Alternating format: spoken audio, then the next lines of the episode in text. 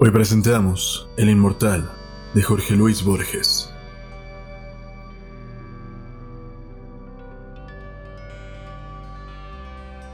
En Londres, a principios del mes de junio de 1929, el anticuario Joseph Cartáfilos de Esmirna ofreció a la princesa de Lucinch los seis volúmenes en cuarto menor de la Iliada de Pope. La princesa, al recibirlos, cambió unas palabras con él era, nos dice, un hombre consumido y terroso, de ojos grises y barba gris, de rasgos singularmente vagos. Se manejaba con fluidez e ignorancia en diversas lenguas. En muy pocos minutos pasó del francés al inglés y del inglés a una conjunción enigmática del español de Salónica y del portugués de Macao. En octubre, la princesa escuchó por un pasajero del Zeus que Cartáfilos había muerto en el mar al regresar a Esmirna y que lo habían enterrado en la isla de Ios. En el último tomo de la Iliada halló este manuscrito. El original está redactado en inglés y abunda en latinismos. La versión que ofrecemos es literal.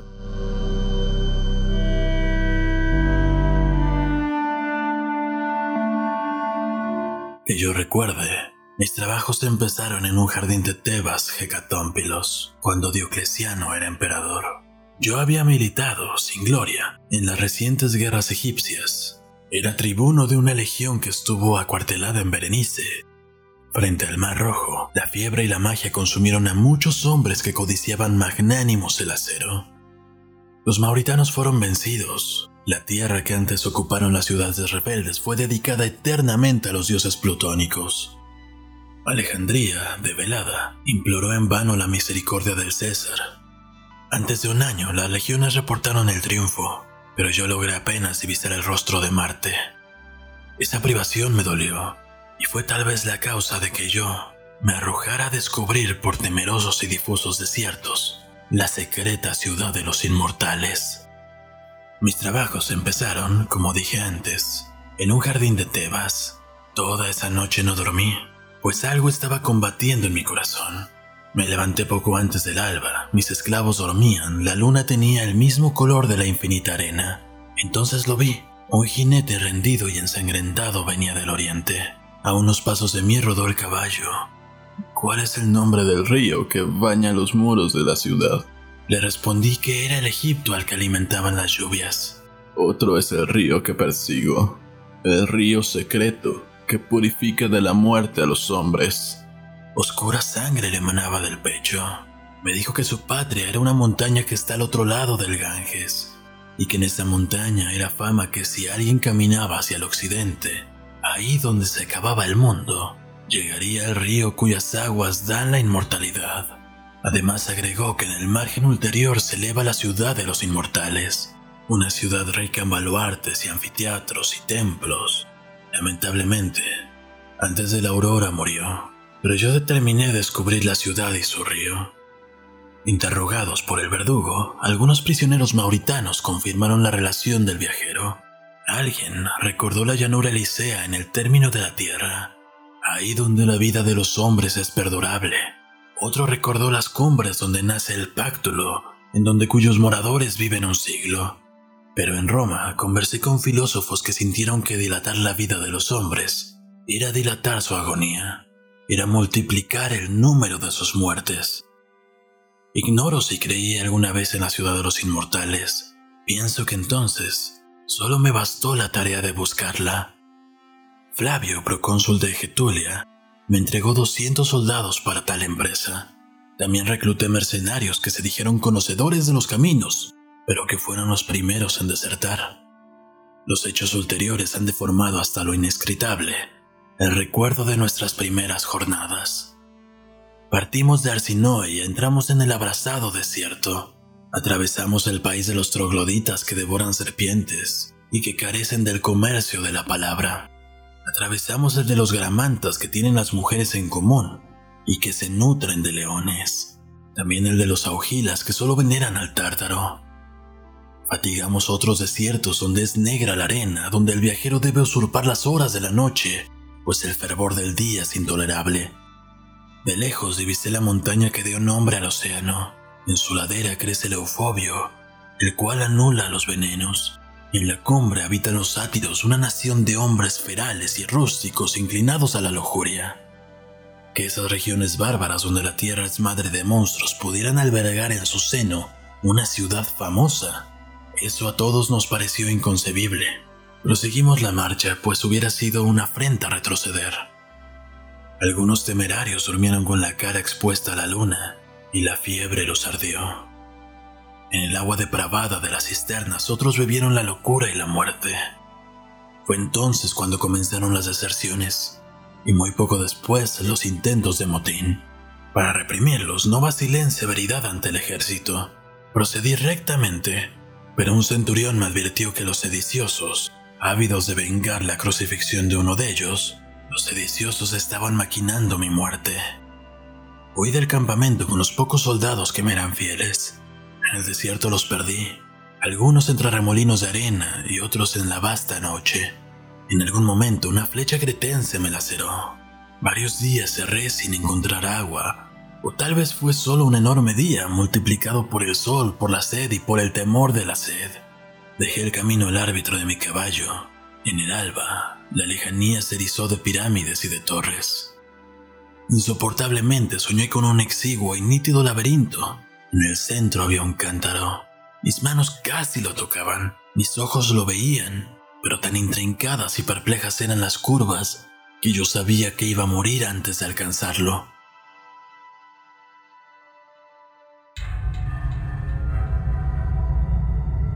Al desenredarme por fin de esa pesadilla, me vi tirado y manatado en un oblongo nicho de piedra. No era mayor que una sepultura común. Estaba superficialmente excavado en el agrio declive de una montaña. Los lados eran húmedos, antes pulidos por el tiempo que por la industria o la mano humana. Sentí en el pecho un doloroso latido y sentí que me abrazaba la sed. Me asomé y grité débilmente. Al pie de la montaña se dilataba sin rumor un arroyo impuro entorpecido por escombros y arena. En el margen opuesto resplandecía bajo el último sol o bajo el primero la evidente ciudad de los inmortales. Vi muros, arcos, frontispicios y foros. El fundamento era una meseta de piedra. Un centenar de nichos irregulares análogos al mío surcaban la montaña y el valle. En la arena había pozos de poca hondura, y de esos mezquinos agujeros y de los nichos emergían hombres de piel gris, de barba negligente y desnudos. Creí reconocerlos. Pertenecían al estirpe bestial de los trogloditas, aquellos que infestaban las riberas del Golfo Arábigo y las grutas etiópicas. No me maravilló que no hablaran o que devoraran serpientes. La urgencia de la sed me hizo temerario. Consideré que estaba a unos 30 pies de la arena. Cerré los ojos y con las manos atadas me tiré montaña abajo. Hundí la cara ensangrentada en el agua oscura y bebí Bebí como lo harían los animales. Bebí todo lo que pude antes de perderme otra vez en el sueño y en los delirios. Inexplicablemente, repetí unas palabras griegas. Los ricos teucros de Celea, que beben el agua negra del Esepo. No sé cuántos días y noches rodaron sobre mí, doloroso, incapaz de recuperar el abrigo de las cavernas, desnudo en la ignorada arena. Dejé que la luna y el sol jugaran con mi asiago destino.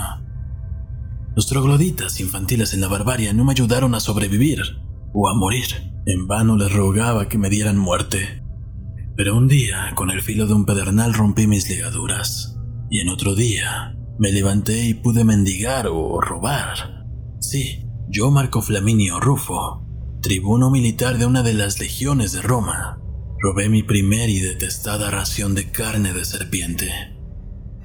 La codicia de ver a los inmortales, de tocar la sobrehumana ciudad, casi me vedaba de dormir. Pero como si penetraran en mi propósito, los trogloditas no dormían tampoco. Al principio inferí que me vigilaban, luego que se habían contagiado de mi inquietud como podría contagiarse los perros. Para alejarme de la bárbara aldea, elegí la más pública de las horas, al morir de la tarde. En ese momento, cuando casi todos los hombres emergen de las grietas y de los pozos y fijan su mirada al poniente, y a la vez es como si no lo estuvieran viendo. Oré en voz alta, no tanto para suplicar favor divino, sino para intimidar a la tribu con palabras articuladas. Atravesé el arroyo que los medanos entorpecen y me dirigí a la ciudad. Confusamente me siguieron dos o tres hombres. Eran como los otros de ese linaje, de mendugada estatura, no inspiraban temor, sino repulsión. Debí rodear algunas hondonadas irregulares que me parecieron canteras, y ofuscado por la grandeza de la ciudad, yo habría creído que estaba más cercana. Hacia la medianoche, pisé la negra sombra de sus muros, erizada de formas idolátricas en la arena amarilla. Me detuvo una especie de horror sagrado. Tan abominables son la novedad y el desierto para el hombre, que me alegré de que uno de los trogloditas me hubiera acompañado hasta el fin. Cerré los ojos y aguardé sin dormir a que relumbrara el día. He dicho que la ciudad estaba fundada sobre una meseta de piedra. Esta meseta, comparable a un acantilado, no era menos ardua que los muros. En vano fatigué mis pasos. El negro basamento no descubría la menor irregularidad. Los muros eran invariables, no parecían consentir una sola puerta. La fuerza del día hizo que yo me refugiara en una caverna, y en el fondo había un pozo. En aquel pozo una escalera que se abismaba hacia la tiniebla inferior. Bajé por un caos de sórdidas galerías. Llegué a una vasta cámara circular apenas visible. Había nueve puertas en aquel sótano. Ocho daban a un laberinto que falsamente desembocaba en la misma cámara, y la novena, a través de otro laberinto, llegaba a una segunda cámara circular, que era casi igual que la primera. Ignoro el número total de las cámaras. Mi desventura y mi ansiedad las multiplicaron. El silencio era hostil. Era casi perfecto.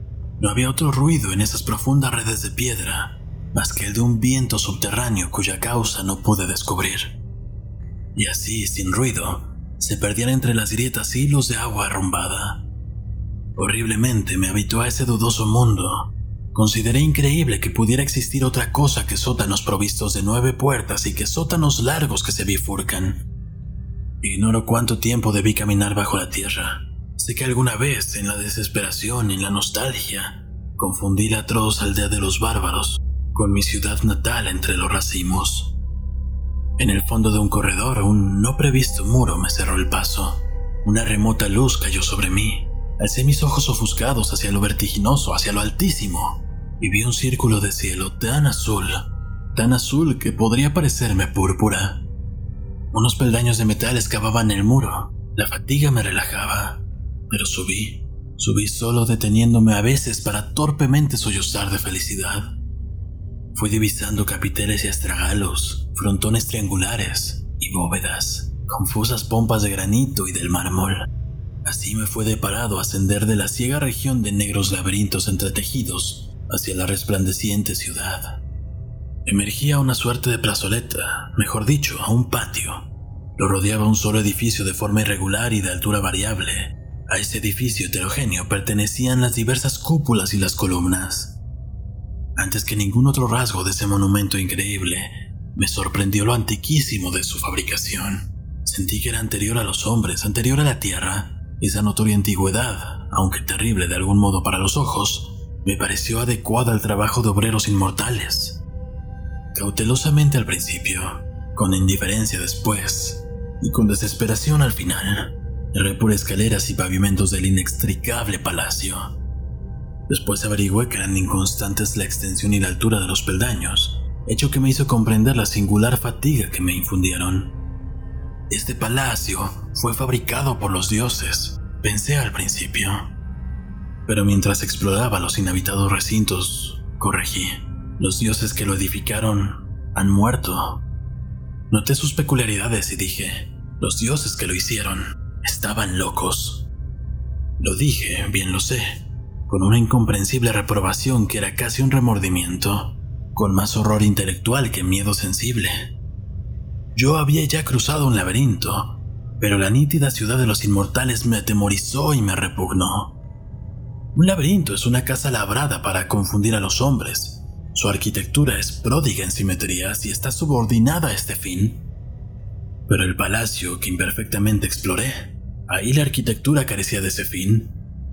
Abundaban corredores sin salidas, ventanas altas inalcanzables, paratosas puertas que daban a una celda o a un pozo, increíbles escaleras invertidas con peldaños y la balaustrada hacia abajo otras adheridas aéreamente a costados de muros monumentales, morían sin llegar a ninguna parte al cabo de dos o tres giros en la tiniebla superior de las cúpulas.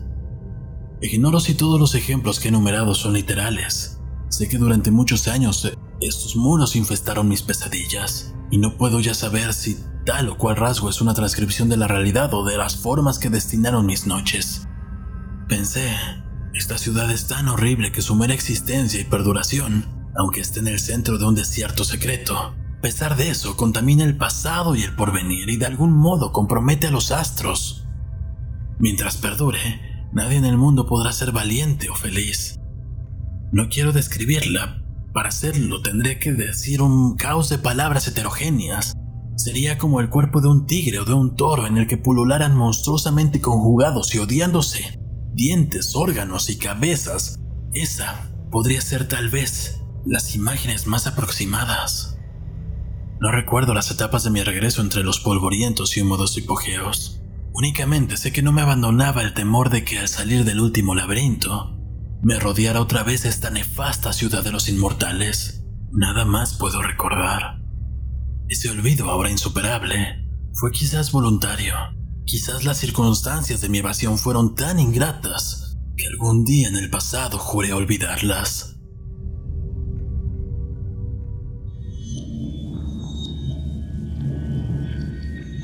Quienes hayan leído con atención el relato de mis trabajos, recordarán que un hombre de la tribu me siguió como un perro podría seguirme, hasta la sombra irregular de los muros.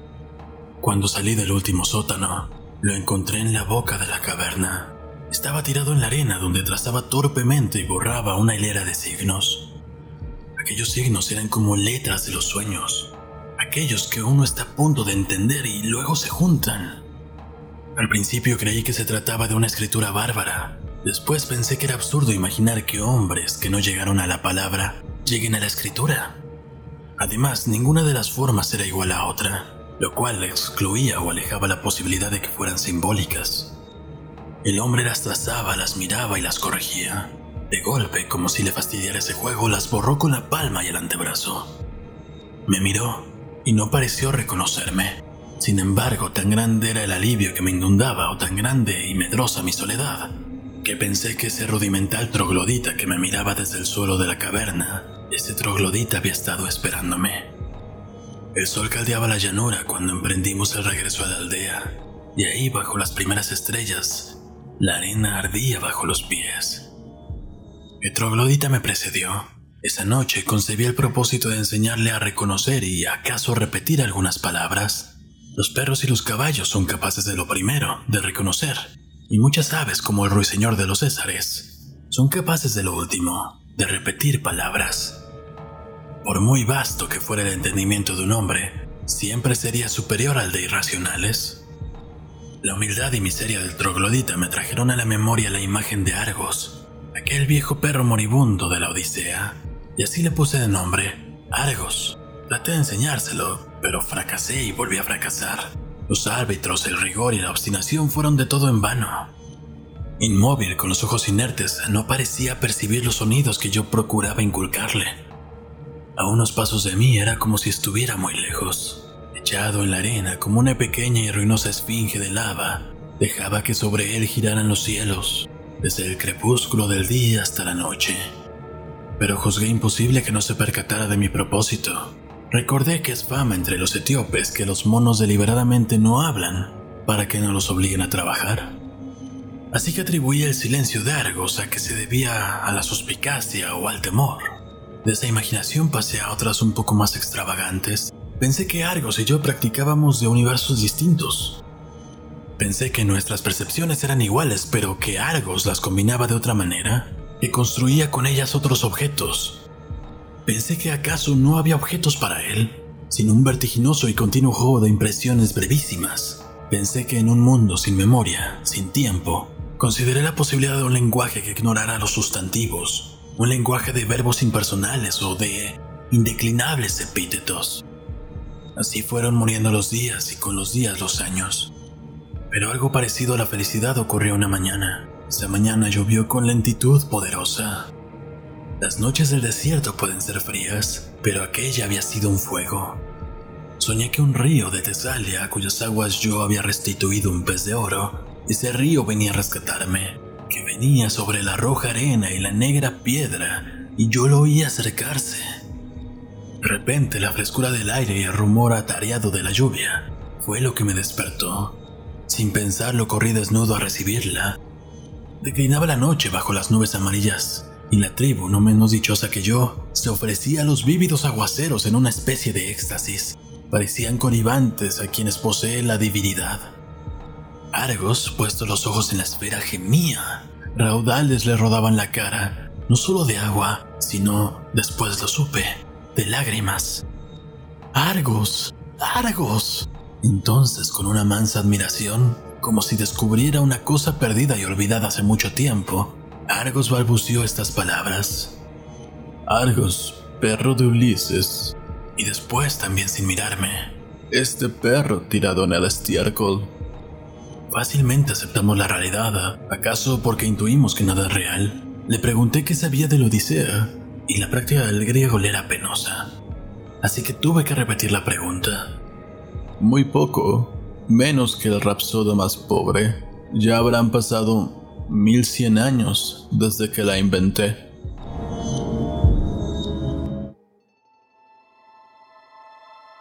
Todo me fue dilucidado aquel día. Los trogloditas eran inmortales. El riacho de aguas arenosas, el río que buscaba el jinete. En cuanto a la ciudad cuyo renombre se había dilatado hasta el Ganges, nueve siglos haría que los inmortales la habían asolado. Con las reliquias de su ruina erigieron en el mismo lugar la desatinada ciudad que yo recorrí, en una suerte de parodia o reverso, también como un templo para los dioses irracionales que manejan el mundo, aquellos de los que nada sabemos, salvo que no se parecen al hombre.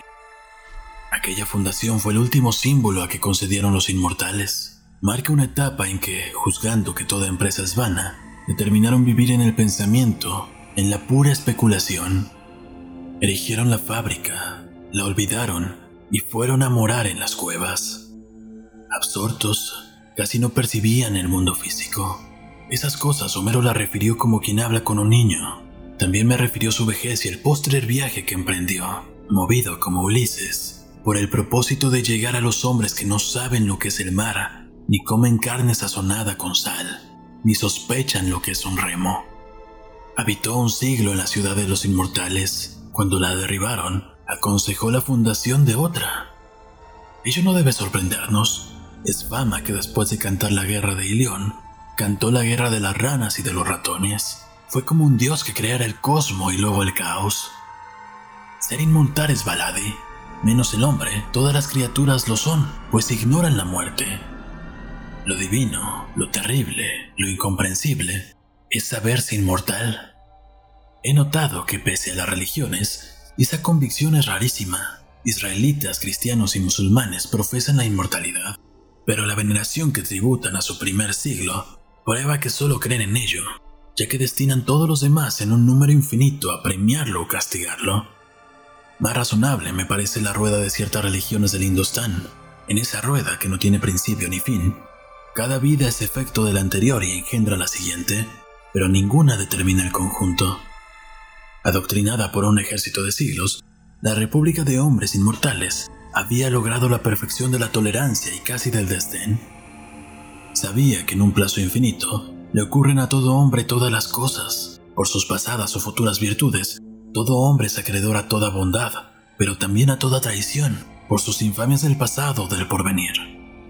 Así como en los juegos de azar las cifras pares y las cifras impares tienden al equilibrio, así también se anulan y se corrigen el ingenio y la solidez.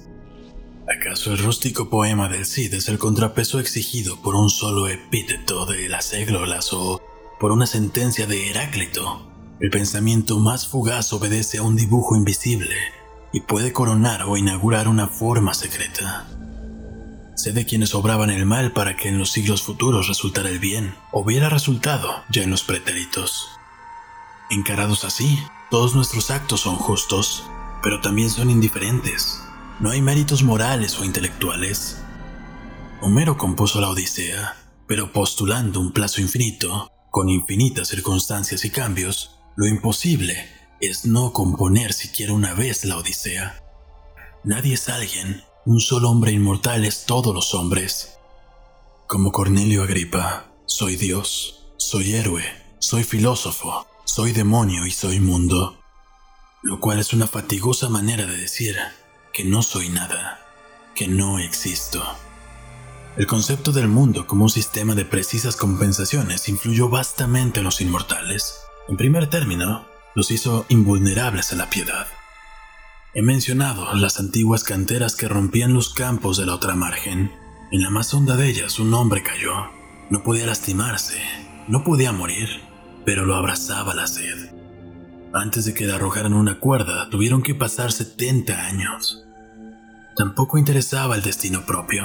El cuerpo era un sumiso animal doméstico y le bastaba, cada mes, la limosna de unas horas de sueño, de un poco de agua y de una piltrafa de carne que nadie quiera rebajarnos a setas, no hay placer más complejo que el pensamiento, y a ese pensamiento es al que nos entregábamos. A veces, un estímulo extraordinario nos restituía al mundo físico. Por ejemplo, aquella mañana, el viejo goce elemental de la lluvia. Esos lapsos eran rarísimos. Todos los inmortales eran capaces de perfecta quietud. Recuerdo alguno a quien jamás he visto de pie. Sobre él, un pájaro anidaba en su pecho. Entre los corolarios de la doctrina de que no hay cosa que no esté compensada por otra, hay uno de muy poca importancia teórica, pero lo cual nos indujo a que a fines o principios del siglo X empezáramos a dispersarnos por la faz de la Tierra. Cabe en estas palabras, existe un río cuyas aguas dan la inmortalidad. En alguna región habrá otro río cuyas aguas la borren. El número de ríos no es infinito, un viajero inmortal que recorra el mundo acabará algún día por haber bebido de todos. Así que nos propusimos a descubrir ese río. La muerte o su alusión hace preciosos y patéticos a los hombres. Estos conmueven por su condición de fantasmas. Cada acto que ejecutan puede ser el último. No hay rostro que no esté por desdibujarse como el rostro de un sueño. Todo entre los mortales tiene el valor de lo irrecuperable, de lo azaroso, entre los inmortales, en cambio, cada acto y cada pensamiento es el eco de otros que en el pasado ya lo antecedieron, sin principio visible, o el fiel presagio de otros que en el futuro lo repetirán hasta el vértigo. No hay cosa que no esté perdida entre infatigables espejos. Nada puede ocurrir una sola vez. Nada es preciosamente precario. Lo elegiaco, lo grave, lo ceremonial, no rigen para los inmortales. Homero y yo nos separamos en las puertas del Tánger. Creo que no nos dijimos adiós.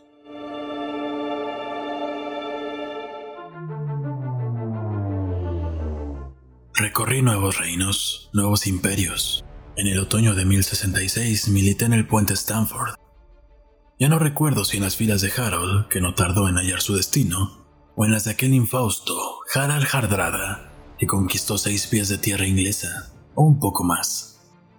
En el séptimo siglo de la Egira, en el arrabal de Bulak, transcribí con pausada caligrafía en un idioma que he olvidado, en un alfabeto que ignoro, los siete viajes de Simbad y la historia de la ciudad de bronce. En un patio de la cárcel de Samarcanda he jugado muchísimo al ajedrez. En Bikaner he profesado la astrología y también en Bohemia. En 1638 estuve en Kolosvar y después en Leipzig. En Aberdeen en 1714 me suscribí a los seis volúmenes de la Iliada de Poe. Sé que los frecuenté con deleite. Hacia 1729 discutí el origen de ese poema con un profesor de retórica llamado, creo, Jean Baptiste, y he de decir que sus razones me parecieron irrefutables. El 4 de octubre de 1929, el Patna, que me conducía a Bombay, tuvo que fondear en un puerto de la costa eritrea. Bajé. Recordé otras mañanas muy antiguas, también frente al Mar Rojo, cuando yo era tribuno de Roma y la fiebre y la magia y la inacción consumían a los soldados. En las afueras vi un caudal de agua clara. La probé movido por la costumbre. Mientras descansaba, un árbol espinoso me laceró el dorso de la mano. El inusitado dolor me pareció muy vivo. Incrédulo, silencioso y feliz, contemplé la preciosa formación de una lenta gota de sangre. De nuevo soy mortal. De nuevo me parezco a todos los hombres. Esa noche, esa noche dormí hasta el amanecer.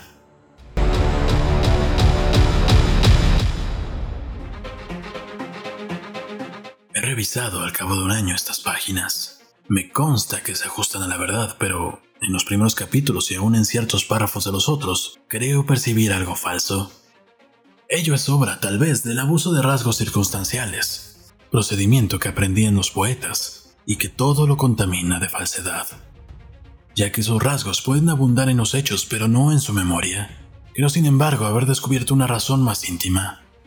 La escribiré, no importa que lo juzguen fantasioso. La historia que he narrado parece irreal porque en ella se mezclan los sucesos de dos hombres distintos. En el primer capítulo, el jinete quiere saber el nombre del río que baña las murallas de Tebas. Flaminio Rufo, que antes ha dado a la ciudad el epíteto de Hecatompilos, dice que el río es el Egipto.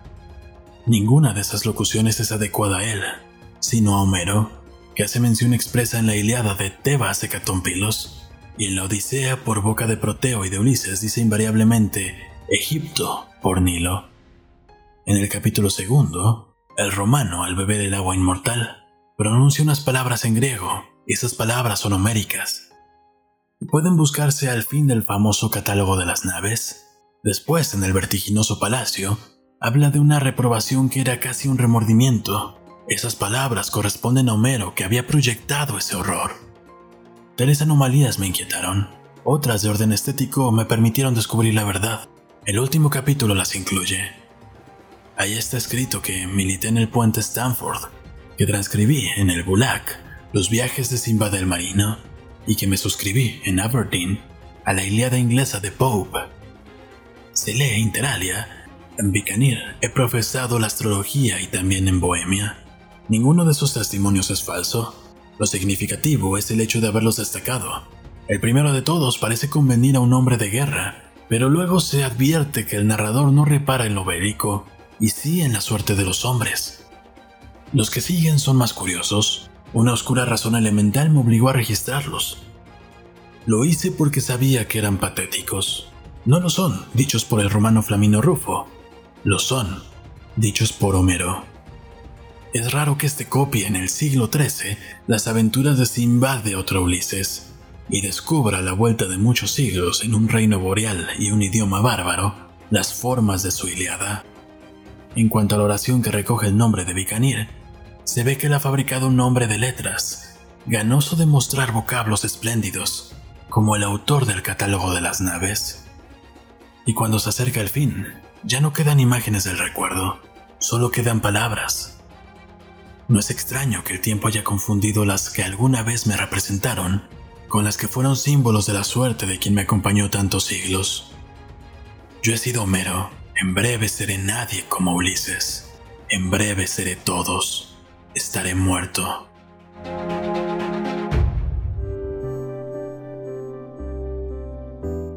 Esta obra en el texto empieza con una frase de Francis Bacon de Ensayos número 58. La frase es, Salomón dice, no hay nada nuevo en la tierra, de modo que, como Platón tenía imaginación, todo conocimiento no era más que recuerdos. Así que Salomón dio su sentencia, que toda novedad sea solo olvido. Y eso, amigos míos, es a lo que estamos destinados todos, al olvido.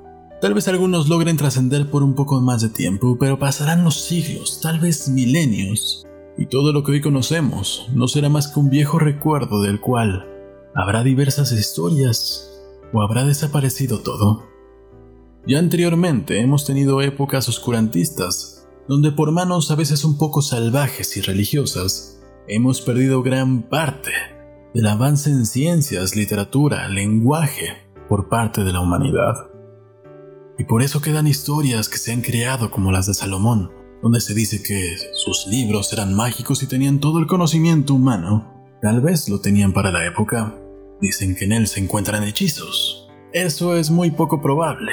Sin embargo, si hay una línea de conocimientos que se perdió en la vieja Mesopotamia, y muchos otros que fueron rescatados posteriormente, logramos descubrir que lo que hoy conocemos en nuestras religiones no es más que la copia, o más bien una incipiente versión, de lo que muchos otros habían escrito en el pasado. Y dentro del texto también nos deja una postdata escrita en 1950 supuestamente. Entre los comentarios que ha despertado la publicación anterior, el más curioso, ya que no el más urbano, Bíblicamente se titula A Coat of Many Colors y es obra de la tenacísima pluma del doctor Naum Cordovero. Abarca aproximadamente 100 páginas. Habla de los centuriones griegos y de los centuriones de la baja latinidad de Ben Jonson, que definió a sus contemporáneos con retazos de Séneca, y del Virgilius Evangelizans de Alexander Ross, de los artificios de George Moore y de Eliot, y finalmente de la narración atribuida al anticuario Joseph Cartáfilos. Denuncia en el primer capítulo breves interpolaciones de historia natural y de Plinio, en el segundo, The Writings de Thomas de Quincy, en el tercero, de una epístola de Descartes al embajador Pierre Chanut, en el cuarto, The Back to Methuselah de Bernard Shaw, infiere de esas intrusiones o hurtos que todo el documento en sí es apócrifo. A mi entender, la conclusión es inadmisible. Cuando se acerca el fin, escribió Cartáfilos, ya no quedan imágenes del recuerdo, solo quedan palabras. Palabras, palabras desplazadas y mutiladas, palabras de otros. Fue la primer limosna que le dejaron las horas y los siglos.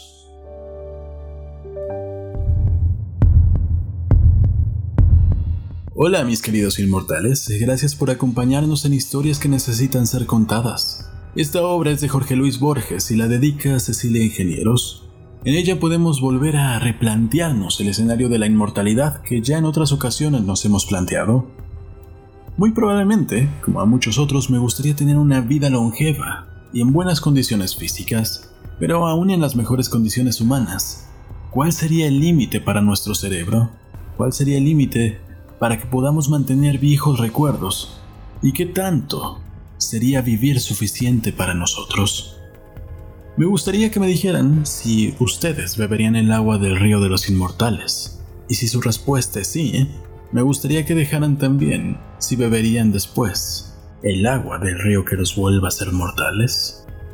Para mí, bajo estas condiciones donde hay una posibilidad de encontrar un río que me pudiese hacer reversible en algún momento esta inmortalidad, debo aceptar que yo no dudaría en hacerlo.